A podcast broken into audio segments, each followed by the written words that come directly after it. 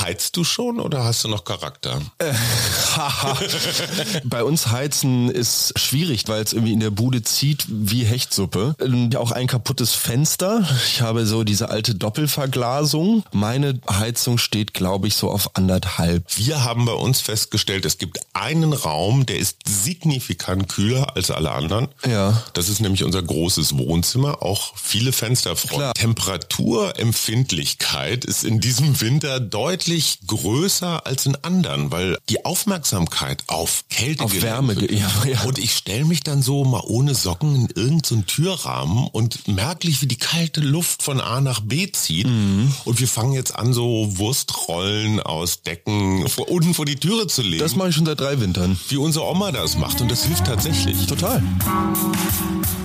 Herzlich willkommen zum Mutmach-Podcast von Funke mit Suse, Paul und Hajo Schumacher. Heute ist Mutmach-Montag mit Wichtigem, Witzigem und Wirrem. Alles, was man für die Woche wissen muss. Plus Politikversteher Jörg Quos erklärt, worauf wir diese Woche achten müssen. Der Mutmach-Podcast auf iTunes, Spotify und überall, wo es Podcasts gibt. Abonniert uns gerne. Das ist für euch kostenlos, aber für uns ein Kompliment, das Mut macht. Und jetzt geht's los. Und es geht gleich richtig emotional los. Lieber Paul, schön, dass du da bist. Hast du den Winter schon irgendwie so emotional zu dir vorgelassen? Vollkommen, komplett. Seit einer Woche ist das so saukalt hier in dieser Stadt. Und auch so saukalt, was irgendwie meine persönliche Gefühlslage angeht. Ich möchte einmal kurz allen Hörerinnen und Hörern dort draußen ein bisschen Mut zusprechen, denen es auch in der letzten Woche so ging, dass irgendwie so eine gewisse Antriebslosigkeit, Motivationslosigkeit, so eine Trauer. Niedergeschlagenheit? Sich, ja, sich irgendwie breit gemacht hat. Wir haben das am Freitag tatsächlich, diese Woche war Freitag Bandprobe, nicht Donnerstag, mhm. einmal angesprochen. Ich kam so in den Probenraum als letzter und war so, boah Jungs, was war eigentlich los? Und ich wurde nur aus verständnisvollen Augen angeguckt. Echt? Ja, meine Bandkollegen hatten zum Teil Tränen rollen lassen die Wochen über. Also es war Och. für uns auch so ein bisschen Selbsthilfegruppe am Freitag, da als vier junge Männer zusammenzusitzen und sich mal zu fragen, wie man eigentlich so mit der eigenen Emotionalität umgeht.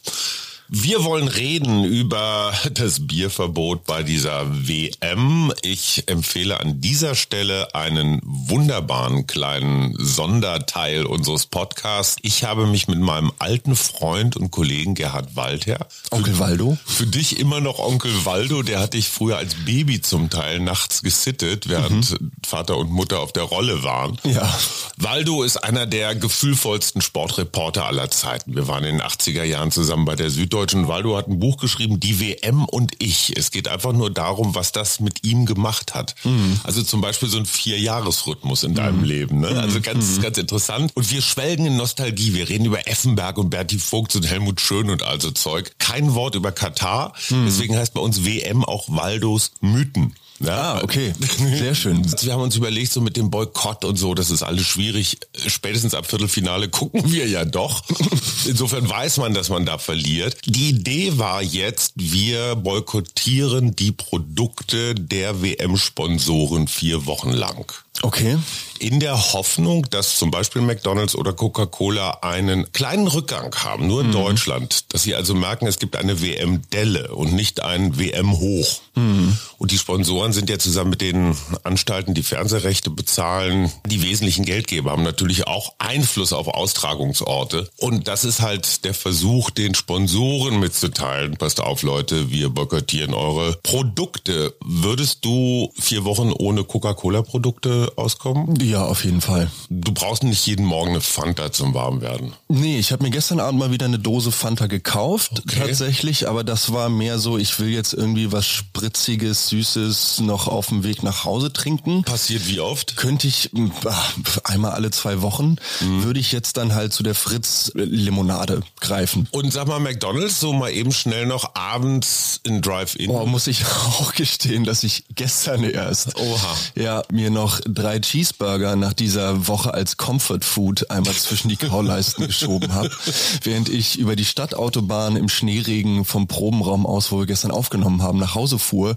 Wie viel Stunden brauchst du für einen Cheeseburger? Oh, das ging gestern sehr schnell. Das ging wirklich sehr schnell. Also zwei sind das Minimum. Ne? Ja, genau. Vier, wenn man genießt. Ja, und was ich noch zu diesem Bierverbot sagen wollte, mhm. ich weiß nicht, wie wahr das Ganze ist, aber es scheint ja so, dass Budweiser, einer der größten Sponsoren, Getränkehersteller. Anhäuser Busch. Genau. Ja. 100 Millionen so im Umfang, was Aha. das Ganze angeht für diese Events. Erst 48 Stunden vor dem Eröffnungsspiel ja. darüber in Kenntnis gesetzt wurde, dass in den Stadien ja. kein Alkohol ausgegeben wird, außer in den VIP-Lounges. Und das zeigt einfach genau, wie Katar funktioniert. Ist abgefahren, oder? Im letzten Moment wird mal eben was verfügt mhm. und eine Ungleichbehandlung. Ich sage nur Pflaumenkuchen, Therapie. Deine Mutter war so großartig an diesem Wochenende Pflaumenkuchen zu backen und ganz unoriginell Sprühsahne, so viel drauf, dass man den Kuchen nicht mehr sieht. Ich sag dir, es hilft. Interessanter Punkt in dem Zusammenhang, wenn ich dich jetzt so frage, so hast du dieses gegessen oder getrunken oder so, dieses Kommentieren von Eltern über Nahrungsmittel oder Essgewohnheiten oder mhm. so hat nach einer neuen Untersuchung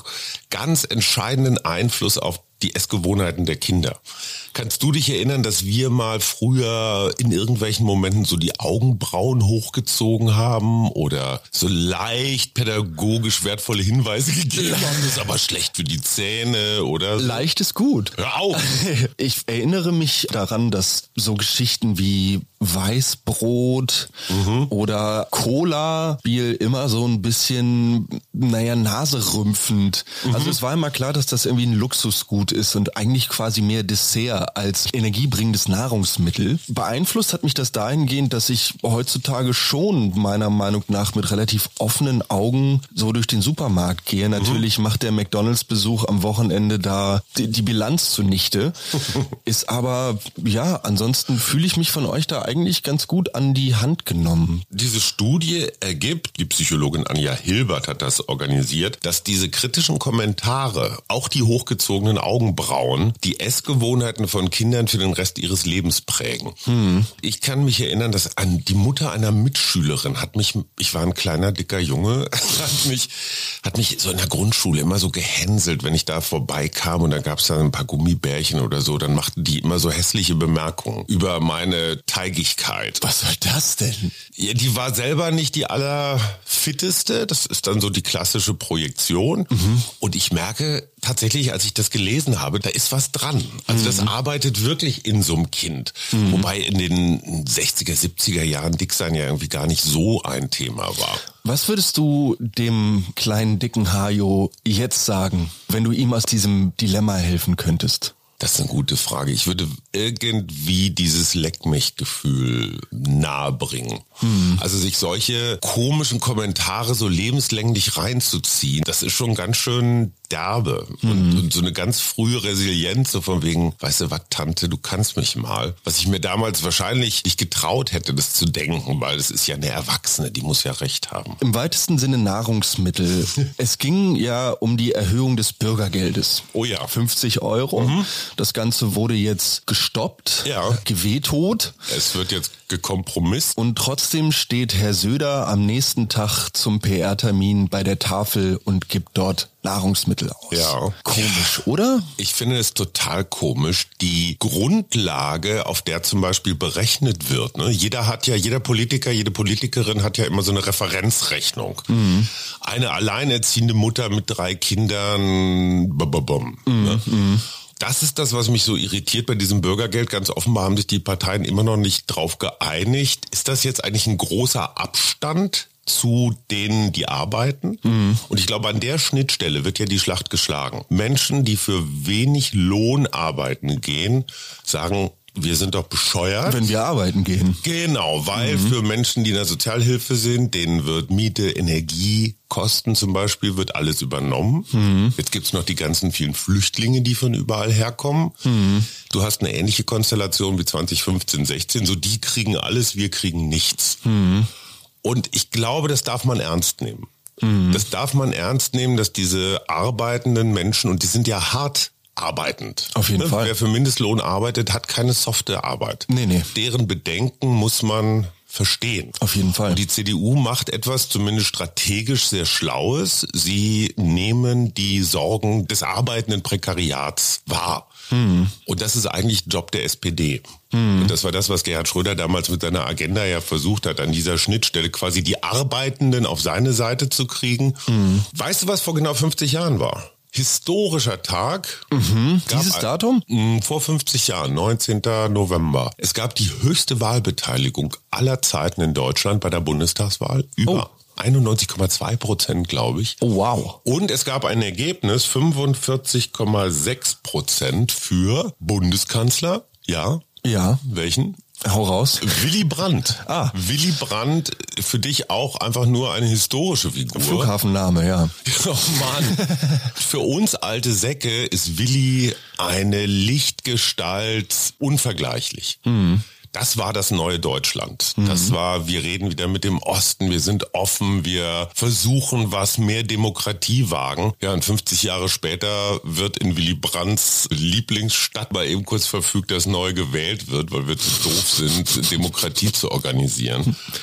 Und diese Neuwahl ist für mich, boah, es tut echt weh, weil man sich denkt, alles, was so über Berlin Schlechtes erzählt wird, Ja. stimmt doch gar nicht und BR Ausnahme. Und Willy Brandts SPD hat jetzt in Berlin keine 20.000 Mitglieder mehr. Wenn du Karteileichen und Untätige abziehst, hast du vielleicht noch 10.000. Und diese 10.000, also jetzt prototypisch SPD gilt für die anderen Parteien auch, machen sich diese 16 Bezirke und den Senat und alles, was es sonst noch so drumherum gibt an Posten und Funktionen, machen sich irgendwie so zur Beute. Ne?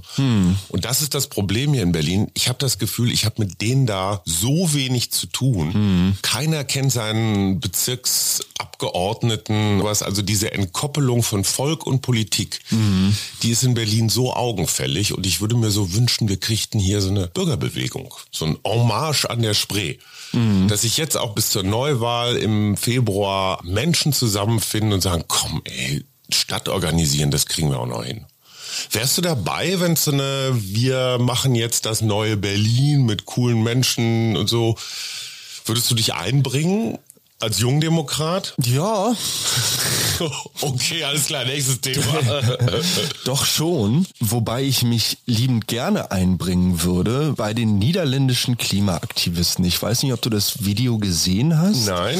Dort wurde mit Fahrrädern ein Flugfeld gestürmt und diese Klimaaktivisten fuhren einfach nur auf dem Flugfeld rum. Also es ging einfach nur darum, den laufenden Betrieb zu stören. Ach, damit keiner landen Genau, und losfliegen damit kann. niemand Ah. landen und losfliegen kann. Dieses Video ist auf der einen Seite so ein bisschen übel zu sehen, weil da auch zum Teil Menschen vom Fahrrad gezerrt werden, die da ohne Verletzung nicht so wirklich runtergezerrt werden können. Also Radfahren ist wie Festkleben, nur Genau, nur, mobil. schw- schwieriger, schwieriger zu kriegen. Und die armen Sicherheitskräfte, die dir die ganze Zeit in so Kreisen hinter Leuten auf dem Hollandrad, die so gelbe Westen tragen, hinterher rennen, das ist herrlich. Wo wir gerade bei lustigen Videos sind, glaubst du, dass Musik Leben retten kann? Mm, Ja, tatsächlich, irgendwie schon. Der Hessische Rundfunk hat eine ganz lustige Dokumentation gemacht, Heavy Metal Saved My Life. Ja. Und berichtet über Menschen, die sagen, dass sie aus großen Krisen oder auch aus Abhängigkeiten, Sucht oder sowas rausgekommen sind mit Hilfe der Musik. Mhm. Und Heavy Metal muss man mögen, ist jetzt nicht so meins, Mhm. ähm, scheint ja wohl therapeutisch besonders wertvoll zu sein. Ne? Okay. Mhm. Headbanging, bei Techno oder sowas könnte das auch funktionieren. Ja.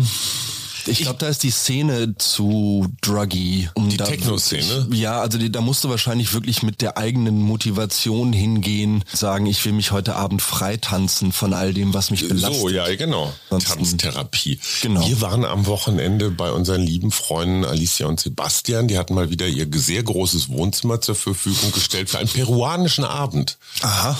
Und da war ein, ich zeig's dir gleich mal, ein Plakatemaler, der Oh. so, bam, so Neon-Plakate, also so sieht aus wie so eine Mischung aus Zirkusplakat und sowas. Ich hat's äh, Das, was da liegt. Ja, ja genau. Ja, das habe ich gesehen. Ja, ja, das sieht Genau. cool aus auf jeden Fall. Und es ist einfach eine ganz, ganz intensive Art von Kunst. Und es gibt dazu auch so eine Musikrichtung, die heißt Chicha. Da hast du halt so südafrikanische Beats. Legte auch einer auf. War ungewöhnlich zu hören, ging aber gut in die Beine. Und das Interessante war, als die peruanischen Künstler, die da das Ganze mit organisiert hatten, als sie gefragt wurden, ja, was ist denn so die Botschaft oder was wollt ihr denn so? Ganz wichtig, dass der peruanische Musiker gesagt hat, wir wollen nicht sein wie der Westen. Also als Definition für das, was du selber machst, eine Negativdefinition, wir wollen nicht sein wie die. Weil auch da, wie in, glaube ich, vielen Teilen der Welt, dieses Gefühl herrscht, dieser Westen ist kulturell so übermächtig mit mhm. seinen riesigen Medienmaschinen weltweit und so weiter. Und dieses Bedürfnis, wir wollen was originär Peruanisches machen. Und mhm. nein, wir sind nicht so, dass wir Cola McDonalds Musik von euch zu übernehmen, fand ich interessant, weil diese Weltstimmung gegen den Westen, die mhm. wir gar nicht so wahrnehmen, mhm. aber die gibt's in Afrika, die gibt's in Asien, die gibt's auch in Südamerika. Mhm. wir als Europäer werden ja irgendwie als dieser Westen wahrgenommen. Nehmen sie tatsächlich wahr, muss ich sagen. Ja. Es ist jetzt aber nicht so, dass die Menschen oder die jungen Leute, mit denen ich rede, jetzt unbedingt sagen, alles klar, der Westen ist scheiße, der Osten ist der Hammer, ja. sondern es ist mehr so ein generelles Schulterzucken. Also so von wegen, was passiert ja eigentlich gerade? Mhm. Wem kann ich jetzt noch außer mir selbst und meinem engsten Freundeskreis wirklich in die Augen gucken und mal ordentliches Gespräch führen. Hat so. das auch was mit dieser Niedergeschlagenheit zu tun, so eine Orientierungslosigkeit?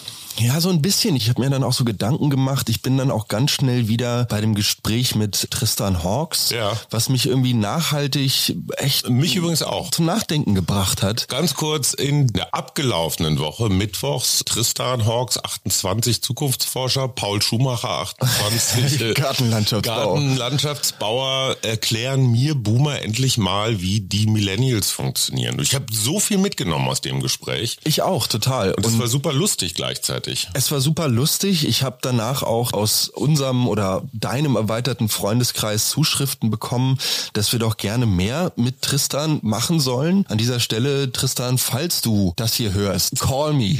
ja, ich, äh, ich, bin, ich bin für dich da. Ja, ich, wir sind für dich da. Um die Niedergeschlagenheit vielleicht mal kurz für einen Moment zu bekämpfen. Am Rande der Klimakonferenz in Ägypten, Sharm el-Sheikh, Kairo, kam es zum ersten Mal seit dem Ukraine-Krieg zu Gesprächen zwischen amerikanischen und russischen Regierungsvertretern mhm. am Rande der Klimakonferenz. Mhm. So viel zum Thema Mut machen. Sie reden wieder miteinander. Die Süddeutsche hatte die wunderbare Überschrift am Wochenende, irgendwie der zweite Kalte Krieg fällt aus, mhm.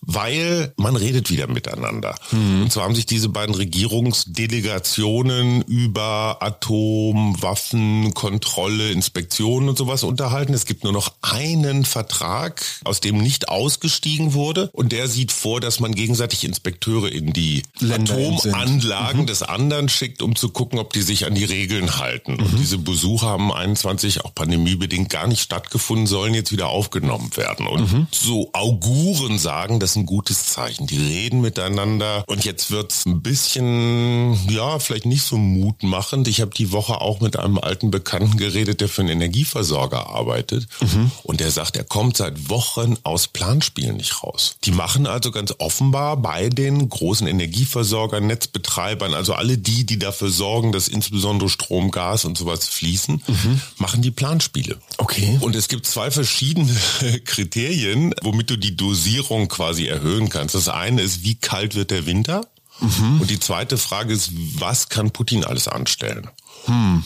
Und die überlegen jetzt natürlich, was passiert zum Beispiel, das ist ein absoluter, ich weiß gar nicht, ob das hier sagen darf, aber es ist, glaube ich, nicht so ein Riesengeheimnis, wenn du diese großen Überlandleitungen, also diese ganz, ganz hohen Dinger, ja, mhm wenn du da drei in der Reihe sprengst zum Beispiel, also die fallen einfach um und ich meine, wer so eine Nord Stream Pipeline sprengen kann, der kann auch so einen Strommast sprengen. Klar. Dann hast du wirklich ein Problem, weil das die Nord-Süd-Verbindung ist, quasi das Rückgrat. Hm. Und wenn du da drei Türme umkippst und die Leitungen zerfetzen, dann ist tatsächlich erstmal ein Weilchen schwierig. Aus. Mhm. Weil du keine Umwege bauen kannst. Ne? Hochspannung, wie der Name schon sagt. Und die Energieversorger spielen das jetzt alles durch. Was wäre, wenn? Mhm. Die interessante Botschaft, die ich mitgenommen habe, wir gucken jetzt alle natürlich mit großer Freude nach Cherson, wo die ukrainische Bevölkerung froh ist, von den russischen Besatzern befreit zu sein. Aber das ist eben nur ein Teil dieses Krieges. Mhm. Wenn Putin in Moskau das Gefühl hat, es wird jetzt ein bisschen bisschen eng und ich glaube, das Gefühl könnte man gerade so entwickeln auf dem Schlachtfeld, wird er natürlich nicht sagen, okay, sorry, ich gehe wieder zurück in Kreml und das war's, sondern es wird diese asymmetrische Kriegsführung weiter betrieben. Hm. Der Winter soll uns ja zermürben, uns hm. im West. Stell dir mal vor, so ersten Weihnachtstag oder so, alle liegen noch im Koma und auf einmal ist der Strom weg. Das wäre absolut krass. Und was wir nicht mitbedenken, ist, dass wenn der Strom weg ist, ist alles andere auch weg. Alles weg. Ne? Ja. Da ist Mobilfunk weg, dann ist Internet weg. Alles das, was für uns so selbstverständlich ist. Ja, ich habe in der letzten Woche erst von meinem Netzbetreiber eine SMS bekommen, ja. dass ich jetzt in Zukunft mhm. per SMS über Notstände informiert werde von der Bundesregierung. Aha. Habe ich noch nicht bekommen. Also, also so eine Art Alarm-App. Ja, aber mhm. Alarm-App, ohne dass ich jemals eine App runtergeladen habe. Das okay. heißt aber auch, dass meine Telefonnummer einmal kurz anscheinend irgendwohin weitergegeben wurde. Anders kann ja nicht an mich rangetreten werden, außer es wird jetzt natürlich an meinen Netzbetreiber herangetreten und gesagt, bitte verteile, verteile dies an deine Kunden. Fühlst du dich jetzt irgendwie datenmäßig ausgespäht? Nee, nicht ich meine, ey, sorry, also Google weiß tausendmal mehr als die Bundesregierung. Auf jeden Fall und das auch noch bereitwillig zur Verfügung gestellt gestellt. Ich bin bei diesen Planspielchen, die du gerade angesprochen hast, bei mhm. Gaspreisen, bei Entwicklungen auch wieder bei Tristan ja. und auch bei diesen Fragen oder diesen Themen, über die wir geredet haben, von wegen Geld zurücklegen, investieren. Mhm. Was mache ich damit eigentlich? Ja. Von diesem Thema komme ich jetzt zu Twitter.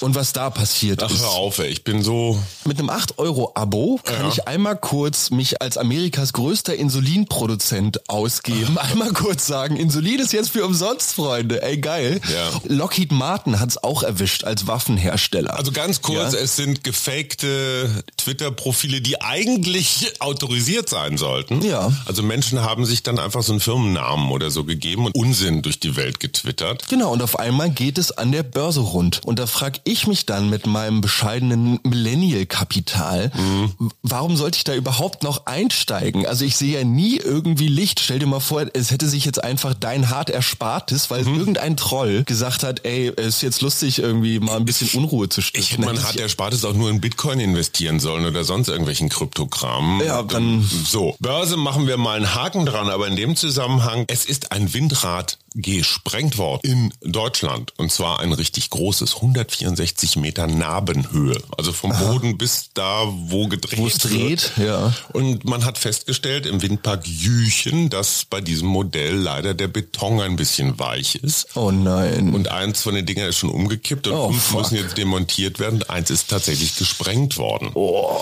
Das heißt, Ausbau regenerativer heißt auch, ne, wir sind schon in der zweiten, dritten Generation. Die erste Generation zeigt jetzt schon mhm. erste Ermüdungserscheinungen, womit wir bei der Wasserstoffstrategie der Amis sind. Typisch Amerika. Joe Biden hat verfügt für alle, die die regenerativ machen, insbesondere Wasserstoff, massive Steuererleichterungen, mhm. was offenbar ein riesen Innovationsprogramm ist. Ne? Die Leute denken sich, oh ju, Gewinne steuerfrei, dann mal los. Also ein totaler Ansporn. Länder, in denen es warm ist und die sonst nicht viel haben, ist Strom produzieren eigentlich das Beste, was man sich vorstellen kann. Mm. Also mm. macht die Armen zu Scheichs. Und jetzt klauen sich die Amis wieder alles. Man hat so ein bisschen den Eindruck, dass in den Anfängen des Internets in den USA legt man jetzt schon so die großen Linien für die nächsten 10, 20, 30 Jahre und mm. in Europa wird nochmal ein Prüfauftrag ausgegeben. Ein bisschen abgewartet. Hobbyhorsing. Sagt dir das was? Hobbyhorsing? Mhm. Ja, so Pferdemädchen, Wendy? Ja, Pferdemädchen kommt im weitesten Sinne hin. Auf jeden Fall sind es dort junge Menschen, die sich ja in Turnhallen versammeln und dort Hindernisparcours bewältigen und zwar mit Steckenpferd zwischen den Beinen. Nicht wahr? Doch. Erwachsene?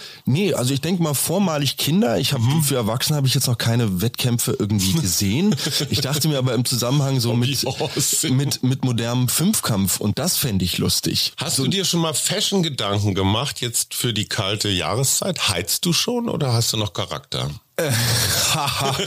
also bei uns heizen ist ja schwierig tatsächlich, weil es irgendwie in der Bude zieht wie Hechtsuppe. Und auch ein kaputtes Fenster. Ich habe so diese alte Doppelverglasung. Das heißt, noch habe ich eine letzte Bastion, die ich gläsern verschließen kann, um es mir drinnen warm zu halten. Ja. Meine Heizung steht, glaube ich, so auf anderthalb. Das ist aber, das ist aber sehr fair. Wir haben bei uns festgestellt, es gibt einen Raum, der ist signifikant kühler als alle anderen. Ja. Das ist nämlich unser großes Wohnzimmer, auch viele Fensterfronten. Klar. Temperaturempfindlichkeit ist in diesem Winter deutlich größer als in anderen, weil die Aufmerksamkeit auf Kälte Auf Wärme, ja, ja. Und ich stelle mich dann so mal ohne Socken in irgendeinen so Türrahmen und merke wirklich, wie die kalte Luft von A nach B zieht. Mhm. Und wir fangen jetzt an, so Wurstrollen aus Decken vor, unten vor die Türe zu legen. Das mache ich schon seit drei Wintern. wie unsere Oma das macht. Und das hilft tatsächlich. Total. Also gerade für Fußkälte und bei uns ist das auch so, dass auf jeden Fall über den Flur ins Treppenhaus Ja. unter der großen Eingangstür durch am meisten Wärme flöten geht und ich auch die ganze Zeit bei mir im Zimmer, wenn ich keine Socken trage, wirklich einfach so einen kühlen Lufthauch um die Füße habe. Und jetzt stellen sich Menschen deiner Generation, die immer die wichtigen Fragen zu beantworten versuchen. Was zieht man an? Wie kann man zu Hause auch noch fashionmäßig rumlaufen bei der Kühle? Wie stehst du zum Rollkragenpullover? Durchaus sexy. Ich Echt? bin persönlich nicht so ein Vertreter. Mein Mitbewohner Anton hat, glaube ich, mindestens drei. Also wie Mickey Beisenherz? Ja, und ich habe eine Fließjacke heute dabei. Die ist, ich meine, die ist fashionmäßig auf jeden Fall ganz weit vorne. Ja, die ist sehr bunt. Ja, die sieht also ein bisschen aus, ich sehe so ein bisschen aus. Wie Tigger von Winnie the Pooh. Ganz zum Schluss noch, was mich aufgeregt hat. Unser Bundespräsident ist in die USA geflogen, um dort einen Preis anzunehmen. Und zwar äh, so einen deutsch-amerikanischen Freundschaftspreis. Und das wirklich Empörende finde ich, es ist eine Air Force One, also eine Maschine der Flugbereitschaft, die ja der Bundesregierung und dem Präsidenten zur Verfügung stehen, fast leer darüber geflogen. Also da waren 30 Leute drin, davon waren ein Drittel Sicherheitsleute von Steinmeier. Journalisten fliegen da auch nicht mit. Steinmeier über den Atlantik nach New York hat einen Preis bekommen, sollte eigentlich Henry Kissinger die Laudatio, der war aber zu alt und zu schwach, gab es nur eine Videobotschaft. Hat er Condoleezza Rice getroffen, ewig her. Reine Nostalgiereise. Der Bundespräsident kriegt einen Preis. Und dafür fliegt er mit einer leeren Maschine einmal dahin und wieder zurück. 48 Stunden hat der ganze Trip gedauert.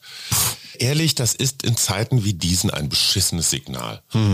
Preise aus alten Zeiten. Alte Männer geben alten Männern Preise. Haken dran.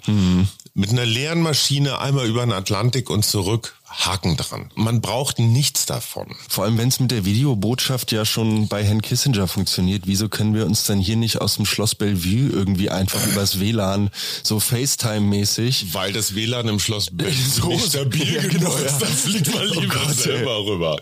Wie wird WM bei dir und deinen Spießgesellen diskutiert? spannend. Wir haben einen Fußballfan bei uns in der Band. Mit dem ging es heiß her in der Rückfahrt von der äh, Bandprobe. Ja. Was denn, wie denn, warum denn? Ich habe ihm angeboten, hey, zu jedem Deutschlandspiel komme ich zu dir, bring meinetwegen auch Bier mit und statt dass wir das neue Deutschlandspiel im Fernsehen gucken, Ja. gucken wir ein altes. Siehst du, das ist genau das, was wir mit unserem Waldos Mythen WM Podcast machen. Genau.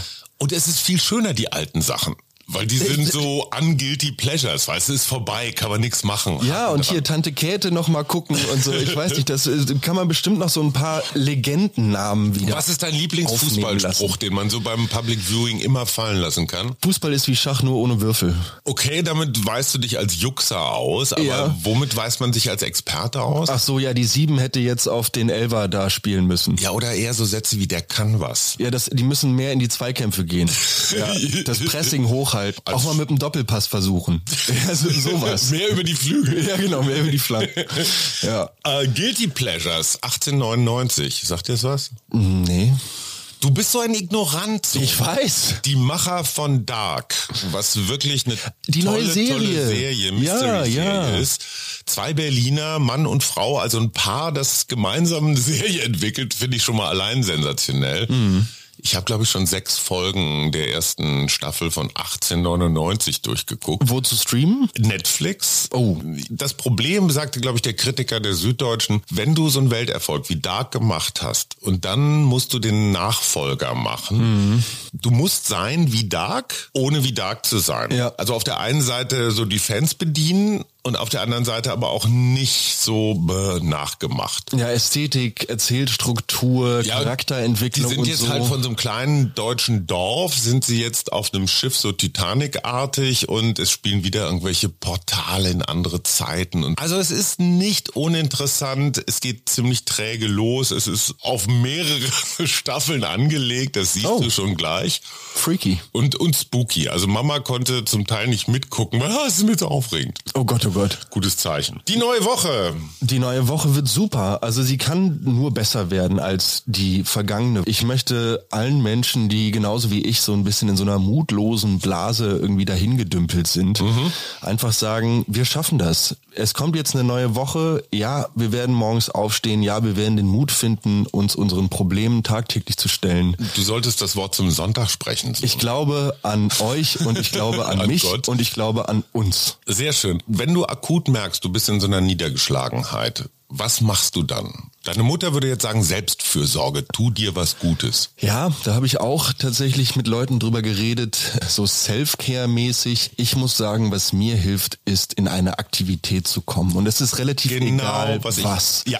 Also egal, ob es Zimmer aufräumen ist, kochen ist, backen ist. Bewegen, ne? Genau, also, irgendwas ja. machen. Oder wenn es auch nur zum, zum Späti gehen ist und sich eine Dose Fanta holen, ist so blöd das klingt. Es Nein, wird jetzt Fanta keine Fanta mehr nicht mehr sein. Wochen. Genau, es wird jetzt Durstlöscher sein und damit werde ich den Meme-Markt weiter bedienen. Oder Musik machen. Ja. Also bloß nicht irgendwo hinsetzen und die ganze und Zeit eingraben. nur irgendwo hingucken oder so. Das hatte ich zwar auch immer mal so für ein paar Minuten, aber da muss man raus. So, und was in der Woche politisch los ist, das erklärt uns jetzt der liebe Jörg Quos, Leiter der Zentralredaktion bei Funke und damit Herr über 1,2 Millionen Tageszeitungen und das, was da täglich über Berliner Politik drinsteht. Lieber Jörg. Hallo Paul, hallo Hi. Ich sage als Politik-Nerd ausnahmsweise mal WM, WM, WM. Äh, nicht, weil ich so fußballverrückt bin, sondern weil diese WM auch die Politikteile der Portale und der Zeitungen sehr beschäftigen wird. Und vor allem die Frage,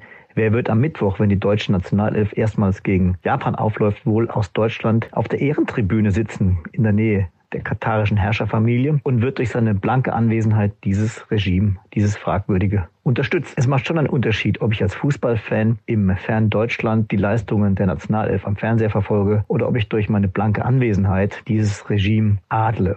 Daraus wird sicher eine Debatte entstehen, die uns den Rest der Woche beschäftigen wird. Ja, und wie jede Woche die Frage, was macht denn unser Lieblingspatient? Ihr Ampel sieht ein bisschen ruhiger aus als bisher, oder? Ich würde sagen, die Ampel steht gewaltig unter Lieferdruck. Und das gleich an zwei Fronten. Einmal ist man beim Bürgergeld mit Ansage an die Wand gefahren. Die Union hat im Bundesrat alle Pläne abgelehnt. Jetzt hilft Jammern nicht. Es muss ein Kompromiss her. Zumal Zeitdruck herrscht. Wenn nicht bis Ende der Woche ein Kompromiss gefunden ist, wird auch die Erhöhung der Hartz-IV-Regelbezüge zum 1. Januar nicht klappen. Und dann gucken ausgerechnet die in die Röhre, die das Geld am dringendsten brauchen. Also jetzt sind schlaue Köpfe in der Ampel gefragt, die im Kern einen Kompromissvorschlag vorlegen, der ja nur so aussehen kann, dass man der Union bei ihrer Hauptkritik ein Stück entgegenkommt. Die Union sagt, in diesem Paket wird zu viel gefördert gefördert und zu wenig gefordert. Und genau da muss der Kompromiss ansetzen, sonst wird man sich nicht einigen mit großen Nachteilen für alle Betroffenen, die das Geld dringend brauchen. Auch bei der Energiepreisbremse muss die Ampel noch mehr Informationen liefern. Es gibt auch große Verunsicherung beispielsweise, ob die Energieversorger in der Lage sind, gleichzeitig den rabattierten Abschlag im Winter zu liefern den Kunden. Also die Frage ist, kriegen alle gleichzeitig vergünstigtes Gas oder nach und nach? Wer die Deutschen kennt, weiß, eine Staffelung ist keine gute Idee. Alle sollten möglichst gleichzeitig diesen Abschlag zur Verfügung bekommen, weil schließlich alle unter den hohen Kosten gleichzeitig leiden. Das war Jörg Quos, Leiter der Funke Zentralredaktion hier in Berlin. Lieber Jörg, wir wünschen eine schöne Woche. Also rein in die Bewegung, raus aus der Tristesse. Lieber Paul, ich wünsche dir eine bewegte Woche. Ich dir auch. Das war der Mutmach-Podcast von Funke. Jeden Montag, Mittwoch, Freitag ganz frisch. Unterstützt uns bei steady.fm, folgt uns auf Instagram oder hinterlasst gerne eine nette Bewertung. Wir hören uns.